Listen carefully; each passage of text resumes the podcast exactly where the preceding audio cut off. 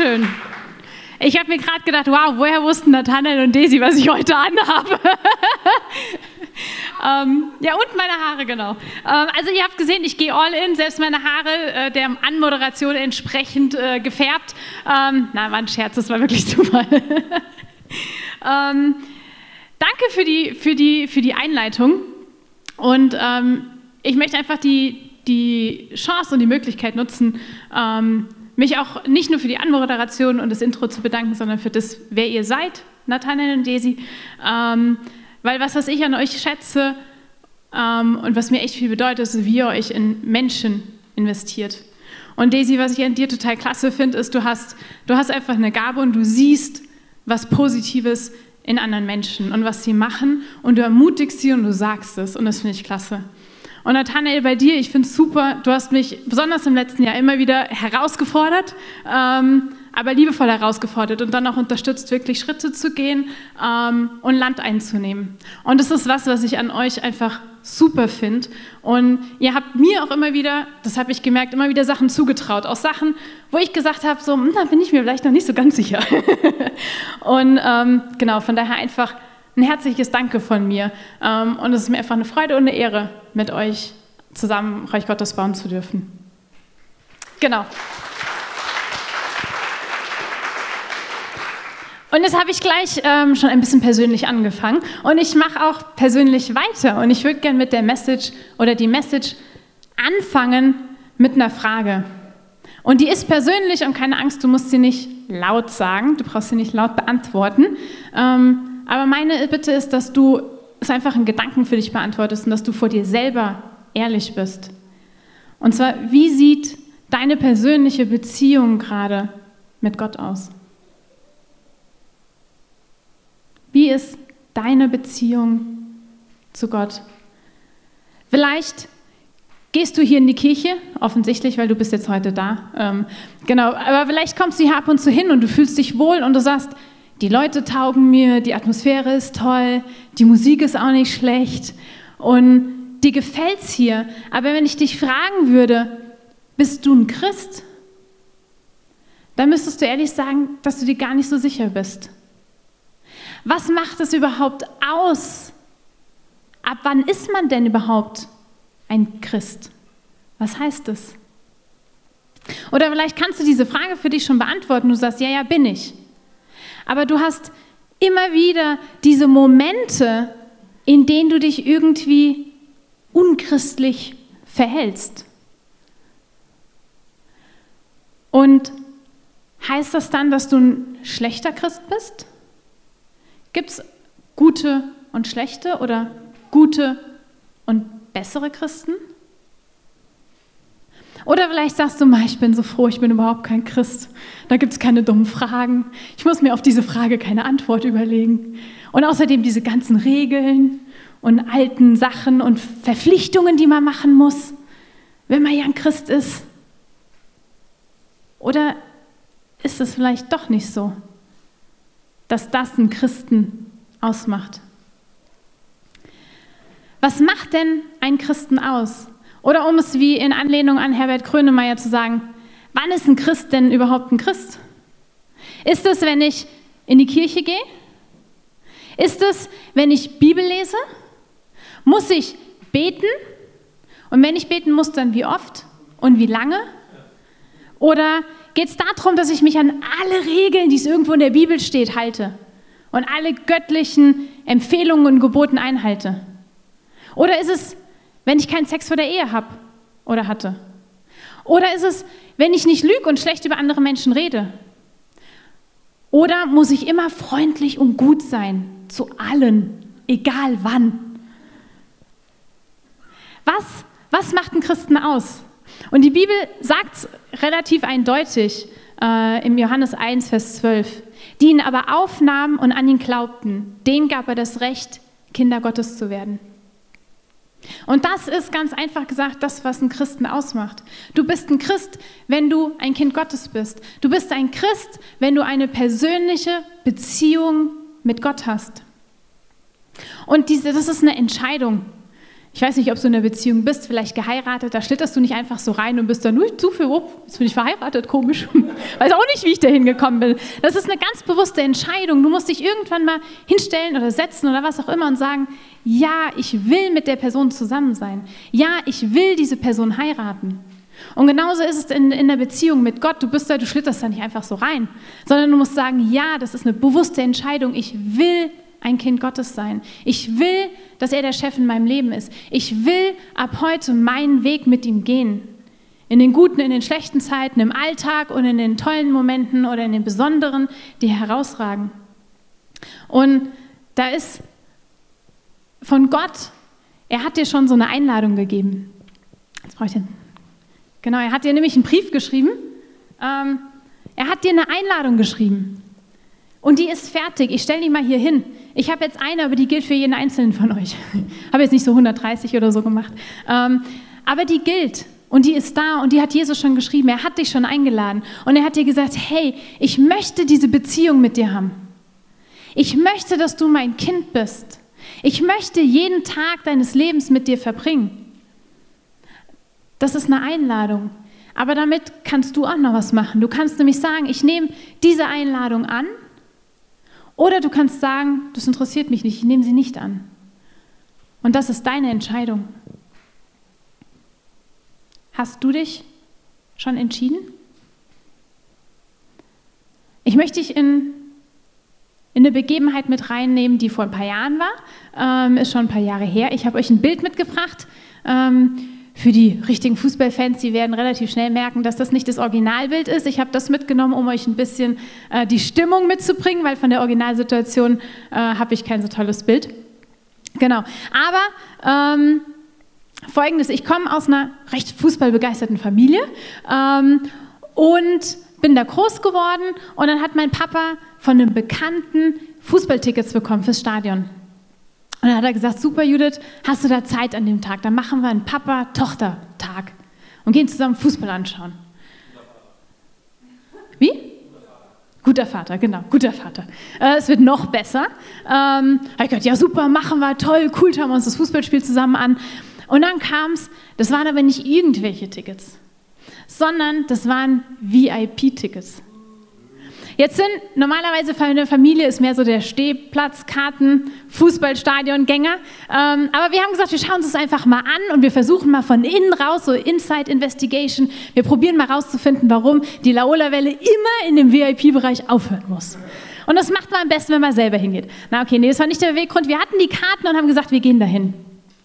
Jetzt war ich aber noch nie vorher irgendwo in einem VIP-Bereich gewesen. Und wir haben gesagt, na, das ist ein Fußballspiel, wir ziehen es jetzt nicht besonders schick an oder sowas. Wir gehen einfach im Trikot und einen Fanschal dahin. Ähm, wir sind jetzt auch nicht besonders reich. Wir sind auch nicht wirklich sonderlich bekannt oder berühmt.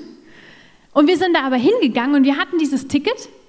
Und dann sind wir dahin, besonderer Eingang, das ist ein anderer Bereich, haben das Ticket vorgezeigt und haben so, ah, schön, dass ihr da seid, herzlich willkommen, kommt doch rein. Und ich habe überhaupt nichts gebraucht. Ich musste nicht besonders berühmt sein, ich musste nicht besonders reich sein, ich musste nicht besonders gekleidet sein.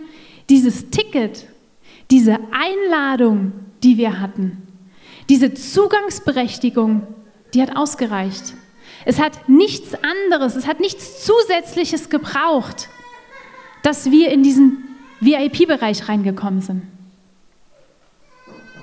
Aber nochmal zurück zu dieser Einladung. Ich habe gesagt, Du bist ein Christ, wenn du diese Einladung annimmst, wenn du diese Beziehung mit Gott lebst. Vielleicht fragst du dich jetzt,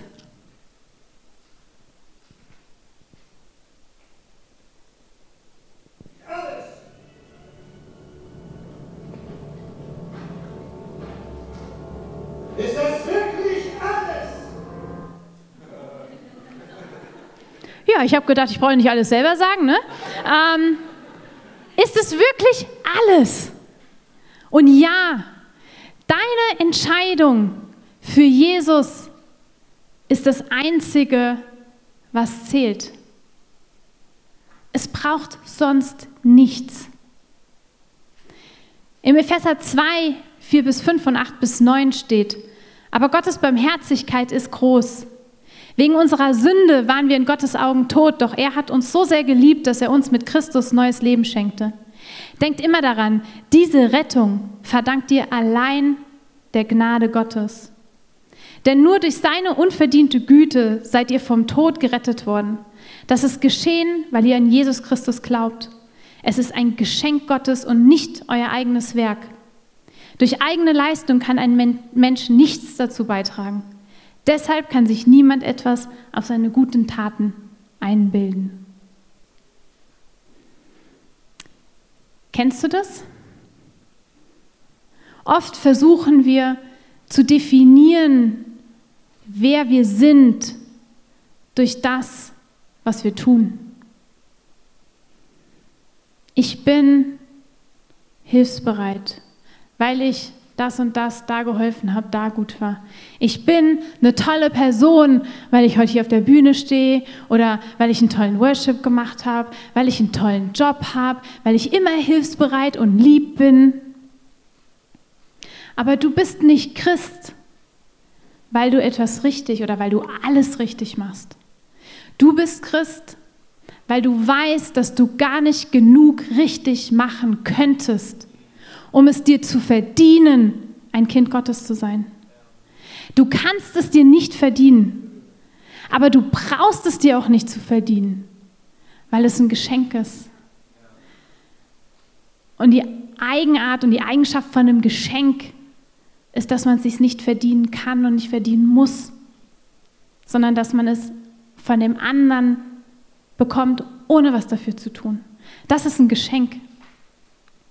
Und dass du an Gott glaubst, heißt auch nicht, dass dein Verhalten immer richtig ist oder dass du immer perfekt bist. Dass du an Gott glaubst, heißt, dass du weißt, dass Gott zu dir steht, dass er dich liebt, dass du ihm unglaublich wichtig bist, auch in den Situationen, wenn dein Verhalten oder deine Gedanken nicht in Ordnung sind. Das ist, was es heißt, wenn du verstehst, was dieses Geschenk wirklich ist. Timothy Keller hat es, finde ich, ziemlich cool ausgedrückt. Er hat gesagt, ich bin ein viel schlechterer Mensch, als ich gewagt hätte zuzugeben. Und gleichzeitig in Christus unendlich mehr geliebt und angenommen, als ich jemals gewagt hätte zu hoffen. Und das ist, was die Bibel sagt. Das ist diese gute Nachricht, um die es in der Bibel geht. Auf der einen Seite zeigt sie, so verloren bist du, so verloren so schlecht eigentlich, weil du nicht immer gut sein kannst. Und gleichzeitig, unabhängig davon, bist du aber so geliebt und so wertvoll. Und du kannst es zugeben. Du brauchst es nicht zu vertuschen, dass du eigentlich so verloren bist, dass du auch Fehler machst, dass du nicht alles kannst, dass du dich auch mal falsch verhältst oder schlechte Gedanken hast, weil es nichts daran ändert, wie geliebt du bist, weil es komplett unabhängig voneinander ist. Und es ist nicht, dass Gott dich so liebt wegen irgendwas, was du tust oder weil du so toll bist, sondern einfach, weil er sagt, hey, ich bin dein Papa. Und es gibt nichts, was du tun könntest, dass Gott dich mehr liebt. Und gleichzeitig gibt es nichts, was du tun kannst, dass Gott dich weniger liebt. Weil es damit nichts zu tun hat. Du kannst dich nicht qualifizieren oder mehr qualifizieren, ein Kind Gottes zu sein. Das hat Jesus schon gemacht und das kann auch nur Jesus tun. Und er hat dir diese Einladung schon geschickt. Und er hat dich schon auf die Gästeliste geschrieben. Du hast schon dieses VIP-Ticket. Und es liegt nur an dir, ob du sagst, ich habe das Ticket schon in der Hand und ich gehe hin. Oder ich schmeiße das Ticket weg. Oder ich lasse es in der Schublade liegen. Jetzt hast du vielleicht, Herr Judith, das ist ja nichts Neues. Das habe ich doch schon so oft gehört. Im Ernst, dafür bin ich jetzt heute Morgen hergekommen. Früh aufgestanden, ins Auto gesetzt, vielleicht noch Stress mit den Kindern gehabt. Dafür bin ich jetzt hergekommen. Ma, da hätte ich mir mehr erwartet. Und vielleicht hast du das schon so oft gehört. Aber meine Frage ist, ist es bei dir auch im Herzen dran gekommen? Ist es schon zu deiner DNA geworden? Ist es schon das, was dich ausmacht? Dass du das weißt und nicht mehr hinterfragst. Weil eigentlich wissen wir das ja schon. und dass man sich Liebe nicht verdienen kann und dass wir Gott wichtig sind. Eigentlich wissen wir das schon, aber so oft fallen wir immer wieder in diese Falle rein, dass wir irgendwie denken, wir müssen es uns trotzdem verdienen und dass wir versuchen, es aus eigener Kraft zu schaffen. Das nennt man übrigens Wertegerechtigkeit. Der Versuch, dass ich durch das, was ich tue, durch mein Gutsein, durch meine guten Taten, die ich mache, freundlich zu den Nachbarn sein, ähm, anderen Leuten helfen, dass ich dadurch versuche, mich selber gerecht zu sprechen. Und wenn ich das jetzt so sagen darf, was du eigentlich machst, ist, du sagst, die Einladung ist da, aber ich brauche sie nicht. Eigentlich lehnst du diese Einladung von Gott ab. Du hast dieses Geschenk und trittst es einfach mit Füßen, weil du sagst, hey, ich, ich probiere es lieber selber. Kann das schon. Und ganz schnell führt es zu Stolz, weil du sagst, Gott, schau mal, was ich wieder gemacht habe, wie toll ich bin. Hast du das mitgekriegt? Hast du es gesehen, Gott? Und wenn du dann merkst, okay, Mist, aber da war ich nicht perfekt. Und da habe ich vielleicht rumgejammert. Und da war ich vielleicht nicht so liebevoll und so nett, wie es sein sollte. Dann musst du das irgendwie rechtfertigen und kommst ganz schnell in, in, in so eine ähm, Selbstgerechtigkeit rein. Ja, aber hast du, hast du die Lisa gesehen? Die ist ja noch viel schlimmer als ich. Also im Gegensatz dazu bin ich wieder voll gut. Weil irgendwie musst du es ja rechtfertigen. Und diese Selbsterlösung, dass ich versuche, selber durch meine guten Taten, durch mein Verhalten gut dazustehen, kann ganz schnell in Selbstverdammnis umschlagen. Wenn ich nämlich merke, dass ich es nicht schaffe. Und verstehe mich nicht falsch, ich sage nicht, dass du nichts Gutes tun sollst. Das habe ich nicht gesagt. Ähm, aber ich glaube, dass wir oft einen Anspruch an uns selber haben und Ansprüche an andere stellen, die wir überhaupt nicht erfüllen können, denen wir überhaupt nicht gerecht werden können und die, denen der andere nicht gerecht werden kann. Und das sind oft Ansprüche, die von mir kommen oder die von dir kommen, aber nicht von Gott. Und wenn ich versuche, perfekt und vorbildlich und fehlerlos zu sein, in allen Bereichen und zu jeder Zeit, ich übertreibe es jetzt, aber ich glaube, das denken wir oft. Und diesen Anspruch haben wir oft an uns selber und an andere. Dann ist das aber was, was wir an Ansprüchen haben. Es ist nicht, was Gott von uns verlangt, weil er weiß, dass wir das niemals schaffen würden. Und mit solchen Ansprüchen schlage ich eigentlich Gott ins Gesicht. Das heißt, ich habe dieses Geschenk und er sagt, hey, du brauchst es dir nicht verdienen. Und er gibt mir dieses Geschenk und ich sage, brauche ich nicht. Interessiert mich eigentlich nicht. Ich kann das selber. Ich schaffe das schon. Ich brauche dich da nicht zu. Vielleicht ist es nicht deine Absicht, aber es ist das, was du damit tust. Und wenn ich mir zum Beispiel David in der Bibel anschaue, der war ein Hirtenjunge, der war eigentlich nicht qualifiziert, gegen einen Berufssoldaten wie Goliath zu kämpfen. Wenn ich es mir angeschaut hätte, meinen Ansprüchen hätte der sicher nicht ausgenügt. Äh, Aber Gott tickt da irgendwie anders. Gott beruft die Unqualifizierten und er qualifiziert die dir beruft. Und das ist ein Prinzip, was sich durchzieht, was wir immer wieder in der Bibel sehen. Da gibt es viele solche Situationen. Wozu bist du geschaffen? Was ist deine Berufung? Was ist der Grund, warum du hier bist? Und es gibt viele Arten von Berufungen. Es gibt Berufungen ähm, für bestimmte Bereiche, es gibt Berufungen, die für eine bestimmte Zeit sind. Und ich weiß nicht, was deine Berufung oder Berufungen sind, aber ich weiß, was deine wichtigste Berufung ist. Ich weiß, was deine erste und wichtigste Berufung ist es, ein Kind Gottes zu sein. Ist es in Beziehung mit Gott zu leben. Und das ist eine Berufung, die ist nicht zeitlich limitiert. Die beginnt ganz am Anfang und die geht bis ganz zum Ende. Und das ist die Berufung, die über allen anderen Berufungen steht, egal was für Berufungen du noch hast, egal was du vielleicht auf deiner Arbeitsstelle, was du vielleicht in deiner Familie für Berufungen hast, ob du vielleicht im vollzeitlichen Dienst bist, das steht über einer Pastorenberufung, wenn du im Missionsfeld draußen bist, diese Berufung, Kind Gottes zu sein und in der Beziehung mit Gott zu leben, steht über jeder anderen Berufung, die du haben kannst.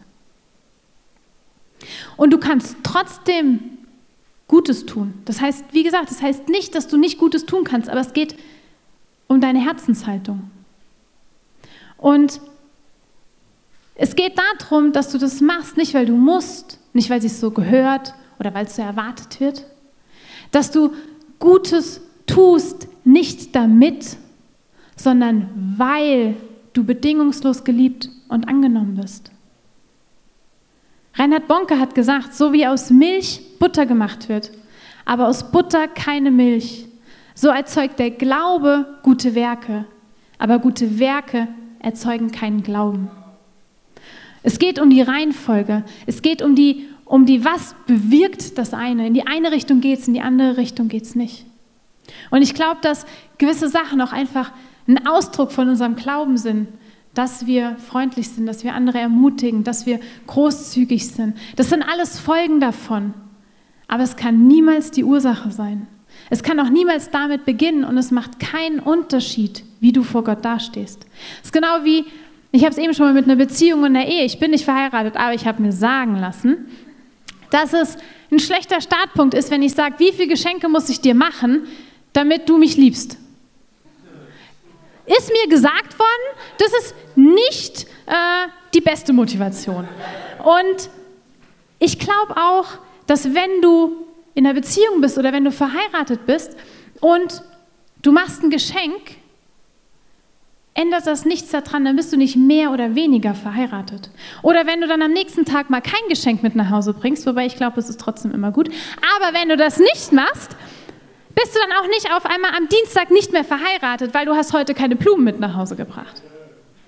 Ich glaube, dass es schon langfristig einen positiven Effekt haben kann, wenn du es ab und zu machst, aber es ist nicht ausschlaggebend dafür, ob du verheiratet bist oder nicht, weil die Entscheidung hat davor stattgefunden und die Entscheidung ist eine langfristige Entscheidung. Erinnert ihr euch noch an den Anfang? Ist das wirklich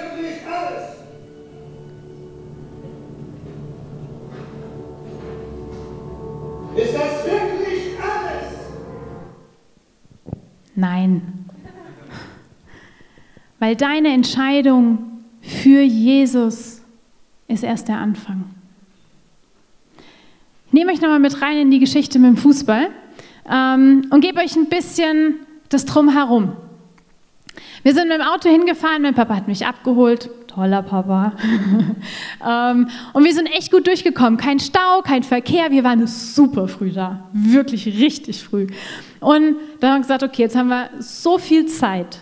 Im Stadion ist jetzt noch ein bisschen langweilig, weil wir werden wahrscheinlich wirklich die allerersten. Ähm, dann haben wir gesagt, boah, dann gehen wir jetzt noch essen. Gehen doch gemütlich, dann sind wir so lang gelaufen, die Straße haben das Auto abgestellt, geparkt, lang gelaufen und dann hat es auf einmal gut gerochen. Und da war ein Dönerladen. Und dann haben wir gesagt, yo. Und haben uns in den Dönerladen reingesetzt, haben Döner gegessen, haben ein bisschen gequatscht und dann irgendwann, als es dann langsam Zeit war, haben wir gesagt, okay, und sind ins Stadion gegangen.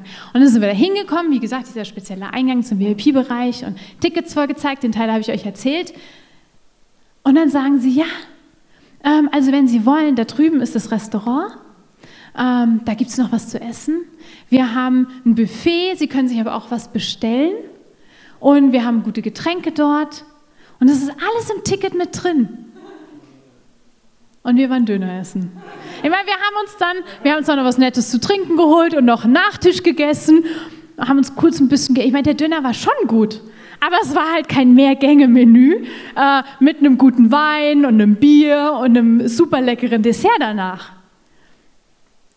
Und ich habe gelernt oder was ich, ich wusste das vorher nicht, in dieser Zugangsberechtigung, das ist viel mehr als einfach nur, dass ich in diesen VIP-Bereich rein darf. Da ist noch so viel mehr dabei. Und das ist im Glauben genauso. Ich möchte wieder in Epheser reingehen, 2 Vers 6, da steht, er hat uns mit Christus vom Tod auferweckt und durch die Verbindung mit Christus haben wir schon jetzt unseren Platz in der himmlischen Welt erhalten. Und im 2. Korinther 5 steht, gehört also jemand zu Christus, dann ist er ein neuer Mensch. Was vorher war, ist vergangen, etwas völlig Neues hat begonnen. Gott möchte nicht einfach nur mal kurz dein Herz berühren. Er möchte nicht nur am Sonntagmorgen und vielleicht am Mittwochabend, wenn du deine Small Group hast, so ein bisschen Zeit mit dir verbringen. Er interessiert sich für dein ganzes Leben. Und er möchte dein ganzes Denken und deine Weltsicht verändern. Und er möchte nicht in deine kleine alte Welt reinkommen oder in unser kleines Herz. Er sagt, ich möchte, dass du mit mir in meine große neue Welt kommst. Er möchte nicht, dass du beim Dönerladen sitzen bleibst, wenn Gott dir einen VIP-Bereich, ein Mehrgänge-Menü vorbereitet hat und sagt, hey, ich warte doch nur, dass du kommst. Der Döner war lecker, aber gib dich nicht mit dem Döner zufrieden, wenn es da noch so viel mehr gibt. Tauch ein in diese neue Welt und in diese neue Identität, weil hinter dieser Einladung steht ein neuer Pass, steht eine neue Identität. Du hast die Zugangsberechtigung von Gott bekommen in sein Königreich, ein Teil von seinem Königreich. Du bist Bürger von seinem Reich. Da gibt es eine andere Sprache, da gibt es vielleicht eine andere Währung. Er hat dir die Einladung geschickt und er hat dir diesen neuen Pass, diese neue Identität gegeben. Aber auch diesen Pass, den kannst du in die Schublade legen und nicht mehr groß dran denken und ihn nicht benutzen. Oder du kannst sagen, ich nehme diesen Pass und ich reiz den voll aus. Ich benutze den überall, wo es geht. Tauch ein in diese neue Welt, in Gottes neue Welt und gib dich nicht nur mit der Einladung zufrieden. Leb in deiner Berufung und in deiner Identität als Kind Gottes. Und wie machen wir das? Am einfachsten ist es immer schon mal loszulegen, den ersten Schritt zu machen. Start doing it. Nicht die Wahrheit, die dir gefällt, die du vielleicht auf Facebook likest, auch nicht die Wahrheit, die du zitieren kannst, die du theoretisch im Kopf weißt, sondern die Wahrheit, die du lebst, die entscheidet den Verlauf deines Lebens. Das ist wie im Fitnessstudio. Du kannst sagen, finde ich klasse, super, finde ich gut, dass du hingehst oder auf Facebook liken oder Instagram oder wo auch immer. Du kannst auch sagen, okay, ich werde Mitglied und ich zahle meinen Mitgliedsbeitrag jeden Monat. Du kannst auch noch krasser sein. Du kannst sagen, ich gehe da mal hin und ich schaue mir das mal an. Und ich lasse mir das mal erklären, wie man diese Übungen rein theoretisch macht. Und weil dann, ich muss ja ganz genau verstehen, bis ins letzte Detail, welche Muskelfaserstränge im linken Oberarm, hinten der, keine Ahnung was, was da genau beansprucht wird.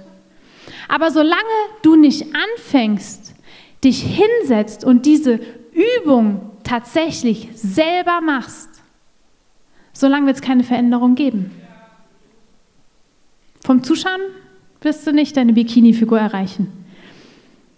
Und ich frage mich, was passieren würde, wenn wir das, was wir schon wissen, mal anfangen würden umzusetzen. Nicht warten, bis ich alles weiß, bis ich alles verstanden habe, sondern das, was ich heute jetzt schon weiß, wenn ich das anfange, im ersten Schritt umzusetzen. Und wenn ich danach noch mehr verstehe, dann kann ich das später umsetzen. Ich habe drei Ideen mitgebracht, ähm, was wir vielleicht einfach diese Woche mal umsetzen könnten, wo wir diesen Pass, diese neue Identität einfach mal anwenden. Und du kannst dir überlegen, ob dir was davon passt, gefällt, ob du das mutig genug bist, mal auszuprobieren. Und das erste ist, lebe in einer Erwartungshaltung. Wenn du zum Beispiel im Job kannst du hingehen und sagen, pff, ob ich da bin, was kann ich einzelne Person schon machen? Oder du kannst sagen und hingehen mit dem Bewusstsein, ich bin ein Diplomat. Ich agiere und tue Sachen nicht aus meiner eigenen Kraft, sondern aus der Vollmacht heraus von dem, der mich gesandt hat. Und die Bibel sagt, dass Gott alles möglich ist, das haben wir eben gesungen. Wenn du in seiner Vollmacht handelst, geh mit der Erwartungshaltung rein. Oder du sagst, ja, in die Kirche gehe ich halt, weil ich jeden Sonntag hingehe. Oder du kannst sagen, ich glaube, Gott möchte heute was machen. Gott möchte heute reden. Gott möchte heute handeln. Und ich stelle mich ihm zur Verfügung, dass er mich dafür benutzen darf. Oder du sagst, naja, okay, gut, Familie, ne? Kannst du ja auch nicht aussuchen, in welche Familie du reingeboren wirst. Oder du sagst, ich bin vom König der Könige in diese Familie oder in diesen Freundeskreis oder in diese Nachbarschaft reingesetzt worden, um ein Segen zu sein, um Licht zu sein, um Gutes und Gottes Wahrheiten in diese Familie, Freundeskreis, Nachbarschaft zu bringen. Das ist eine ganz andere Erwartungshaltung. Lebe in einer hohen Erwartungshaltung. Oder der zweite, der zweite Anstoß, entscheide, auf wen du hörst. Mit wem oder mit was umgibst du dich? Mit was verbringst du deine Zeit? Was darf Einfluss auf dich haben? Auf welche Stimmen hörst du? Welche Wahr, welcher Wahrheit schenkst du Gehör? Jetzt sagst du vielleicht, Judith, ma, welche Wahrheit? Wie viele Wahrheiten gibt es denn? Es gibt eine. Ich glaube nicht. Ich glaube, es gibt oft zwei Wahrheiten. Und es ist, ich muss mir entscheiden, ich muss mich entscheiden und du musst dich entscheiden, auf welche Wahrheit du hörst, welcher Wahrheit du Raum gibst. Es gibt auf der einen Seite die Wahrheit deiner Umstände, die Wahrheit deiner Situation. Und es gibt auf der anderen Seite die Wahrheit Gottes, der mit dir in dieser Situation ist. Und du kannst sagen, okay, ich glaube der einen Wahrheit oder ich glaube der anderen Wahrheit. Und ja, es stimmt, ich mache Fehler, aber es stimmt auch, dass Gott aus den größten Fehlern von mir die größten Wunder machen kann. Ja, es ist wahr, was meine Situation mir sagt, aber es ist auch wahr, was Gott und Gottes Wort mir sagen. Ja, es stimmt, in der Bibel steht, an der Liebe zueinander wird, wird man euch erkennen. Und es stimmt, dass ich vielleicht heute Morgen ungeduldig mit meinen Kindern war. Und es stimmt, dass ich im Streit mit meinem Partner vielleicht verletzende und unfaire Worte gesagt habe und richtig gemein war. Aber es stimmt auch, dass ich geliebt bin, dass ich Gottes geliebtes Kind bin, dass er mich wertschätzt, anerkennt und liebt, egal ob ich ungeduldig war, egal ob ich mich lieblos verhalten habe, egal ob ich dem anderen verletzt habe oder was auch immer ich falsch gemacht habe. Es ist die Wahrheit meiner Situation und die Wahrheit Gottes. Und ja, es stimmt vielleicht, dass ich schwach bin. Und ja, es stimmt vielleicht, dass ich von den Aufgaben überfordert bin. Aber es stimmt auch, dass Gott sagt, er ist in den Schwachen stark. Auf welche Wahrheit möchtest du hören? Von welcher Wahrheit möchtest du dein Leben bestimmen lassen? Von der Wahrheit deiner Situation, deiner Umstände oder der Wahrheit Gottes? Auf welche Stimme hörst du? Und der dritte Punkt ist, lerne eine neue Sprache. Ich meine jetzt nicht Französisch oder Spanisch oder Chinesisch oder keine Ahnung was für eine Sprache, sondern wie du sprichst, was du redest. Vielleicht hast du schon mal gehört, Worte haben Macht. Und ich glaube, da steckt viel dahinter. Wie rede ich über mich selber und wie rede ich über andere? Was für Worte spreche ich über mir und über anderen aus? Sind es liebendevolle, ermutigende Worte oder sind es zerstörerische Worte? Nehme ich Gottes Verheißungen in Anspruch und sage aber in der Bibel steht, Gott hat gesagt, er hat mir versprochen, Gottes Wahrheit ist. Oder lasse ich mich von den anderen Wahrheiten bestimmen? Gott hat dich eingeladen, Er hat dir die Einladung geschickt. Sie wartet darauf und Gott wartet darauf, dass du dich entscheidest. Dass du dir sagst, dass du die Entscheidung triffst, ich möchte diese Einladung annehmen oder nicht. Und wenn du die Entscheidung noch nicht getroffen hast, dann möchte ich, die, möchte ich dich einladen, dass du das gleich machst. Weil Sachen, die man aufschiebt, bei mir ist es immer so, die passieren dann vielleicht irgendwann. Oder gibt es Situationen, in denen du dieses Geschenk, was ich da eben hingeschmissen habe, genauso wie ich es da hingeworfen habe, wo du einfach dieses Geschenk hattest in der Hand und es weggeschmissen hast? Wo du es aus eigener Kraft versuchst, wo du es versuchst, dass du es machst, statt zu sagen, Gott, danke für das Geschenk. Lebst du schon in dieser neuen Identität, mit diesem neuen Reisepass? Lebst du schon in dieser Identität? Lebst du schon dieses Le Leben eines Diplomaten des Reich Gottes? Oder gibt es konkrete Schritte, die du machen kannst, um noch mehr dahin zu kommen, um noch mehr das Leben eines Diplomaten zu leben? Ich werde jetzt noch beten und wenn du irgendwas auf dem Herzen hast, wenn dir Gott was wichtig gemacht hast, dann lade ich dich einfach ein, während den nächsten Lieder dahinter zu kommen. Da ist das Face-to-Face-Team. Da wird mit dir gebetet. Da kannst du Sachen, kannst du Gott sagen, was er dir wichtig gemacht hat. Da kannst du darauf reagieren ähm, und dich segnen lassen. Papa, ich danke dir, dass du uns liebst, dass wir wunderbar geschaffen sind und unendlich wertvoll in deinen Augen. Und ich danke dir, dass egal, was wir machen und was wir tun, dass deine Liebe zu uns und deine Annahme und Wertschätzung niemals was daran ändern wird, wie du uns siehst und wie wertvoll wir bei dir sind. Und ich danke dir, dass wir es nicht aus unserer eigenen Kraft schaffen müssen, in deinen Augen gut und wertvoll zu sein, weil wir es nicht könnten. Ich danke dir, dass du dieses Geschenk mir gemacht hast. Und ich möchte einfach heute wieder neu dir sagen, ich möchte, dass du der Chef in meinem Leben bist. Und ich möchte dieses Geschenk von dir annehmen. Zeig du mir, wo ich das vielleicht manchmal dir aus der Hand geschlagen habe. Bewusst oder unbewusst. Und zeig mir, wo ich das nicht komplett annehme, sondern es trotzdem immer wieder versuche, irgendwie aus mir selber raus, aus meiner eigenen Kraft, Sachen gut zu machen. Und danke, Papa, dass, dass du mich bei der Hand nimmst und es mit mir zusammengehst und sagst, hey, ich habe die Einladung dir doch schon gegeben. Dass du mir diesen neuen Pass, diese neue Identität in die Hand drückst und nur darauf wartest, dass ich loslaufe und mich an dieser neuen Welt erfreue und diese neue Welt zusammen mit dir erforsche und guck, was es da noch alles gibt.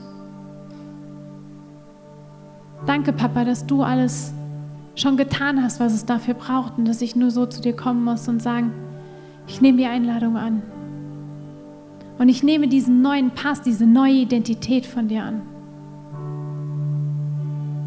Und danke, dass du große Abenteuer für jeden einzelnen von uns bereithältst. Amen.